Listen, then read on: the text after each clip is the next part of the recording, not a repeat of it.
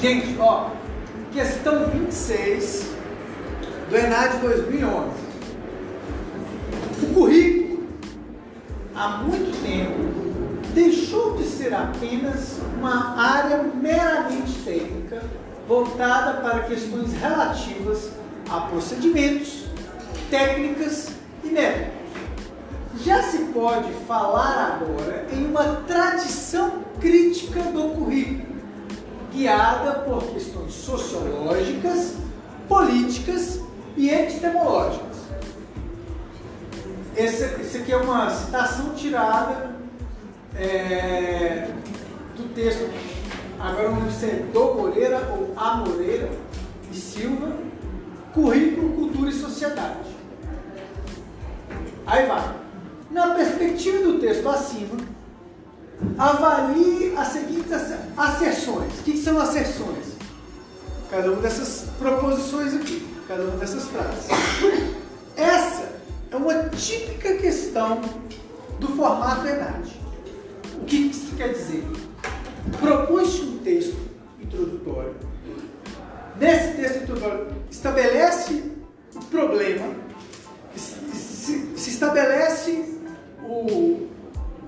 direcionamento do tema e, e da concepção presente ali. E aí coloca-se duas proposições e estabelece uma relação causal.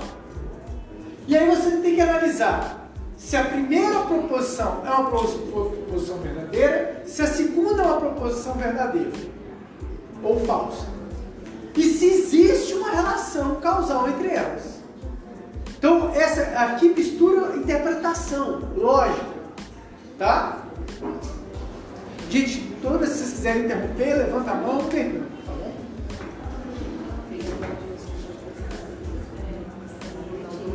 Olha lá.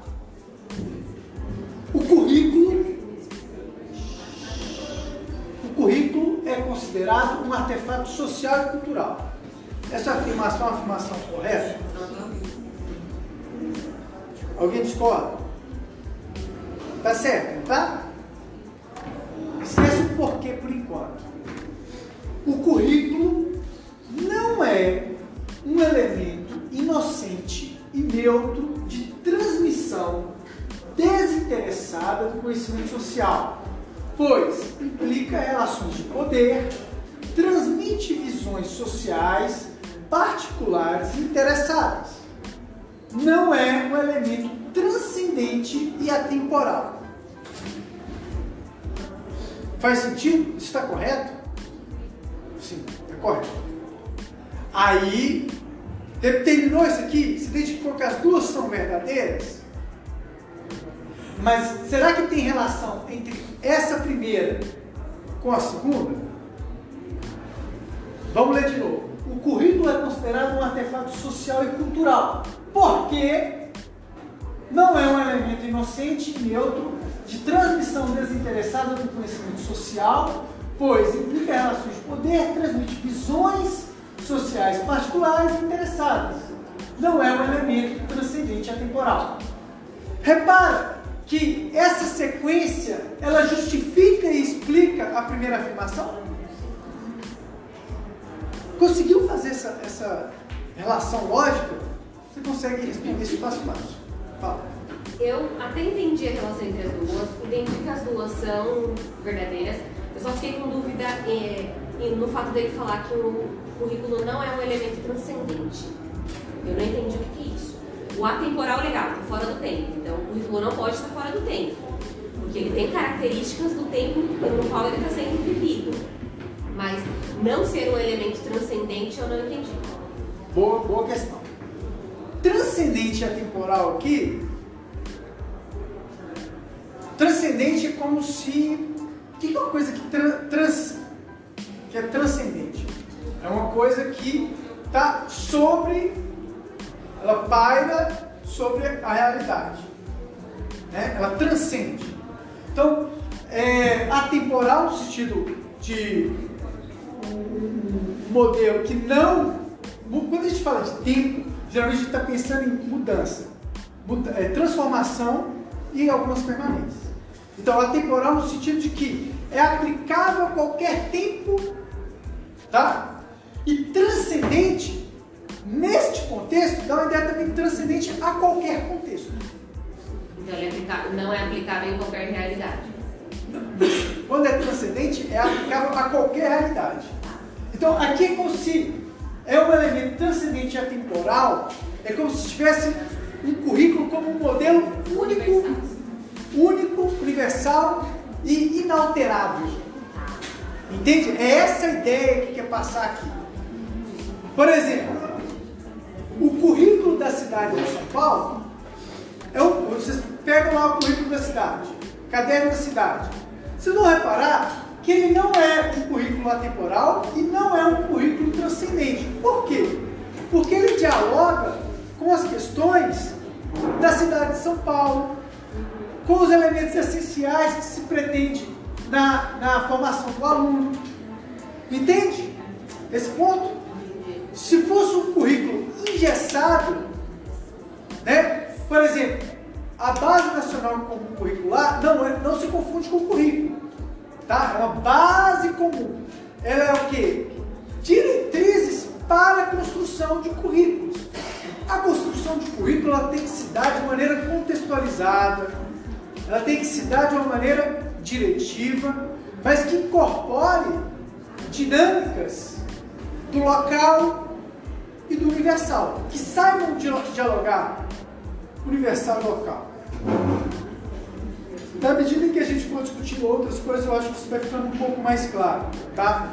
Não, é- essa questão é tudo bem, é que eu não tinha entendido mesmo o significado da palavra. Essa questão do currículo ter características locais, a gente já viu já. Perfeito. Outra coisa, mas a gente tem que sempre chamar atenção para isso. Você ficou com dúvida na palavra?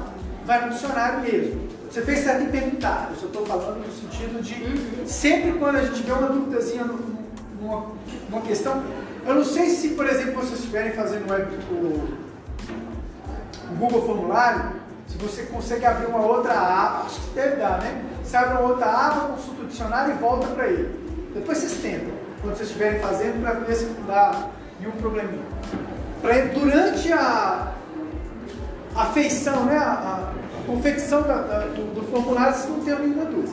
Ou pergunta para mim, eu consulto, eu explico, tá? Então entendemos isso aqui. Olha só, vamos para os itens. Vamos analisar esses itens. O item correto. As duas asserções são proposições verdadeiras. Elas são verdadeiras. E a segunda é uma justificativa correta da primeira. Isso está claro. Tá? Vamos para as outras. Olha essa, essa segunda opção. As duas asserções são proposições verdadeiras. Até aqui está correto.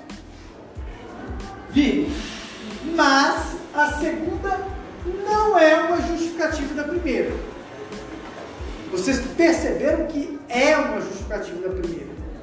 Mas poderia ocorrer da segunda ser verdadeira, mas não ser uma justificativa. Esse é o elemento. Essas questões, elas não são difíceis, mas elas podem confundir a gente. Tá? Vamos para a segunda aqui. Ó. A primeira asserção é uma proposição verdadeira. É uma proposição verdadeira. Mas a segunda também é. Então ela tem que completa. A se- e a segunda, uma proposição falsa. Está errado?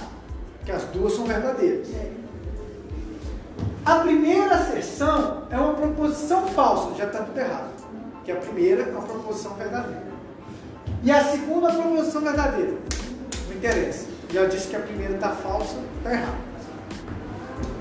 Tanto a primeira quanto a segunda asserção são proposições falsas.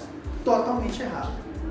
Repara, sempre, sempre que tiver esse tipo de questão, a construção é mais ou menos Por isso que, quando eu coloquei, fiz a leitura com vocês, primeira coisa, ler as asserções, ler as frases e ver se ela é verdadeira ou falsa. Depois você estabelece a relação causal. Porque podem ser verdadeiras, mas a segunda não é uma justificativa da primeira. São, às vezes são coisas independentes. Vocês vão fazer questões que isso vai acontecer. Tá? Para vocês ficarem bem ligadas nas provas como que isso acontece. Tá claro isso? Beleza? Matamos? Ficou alguma dúvida?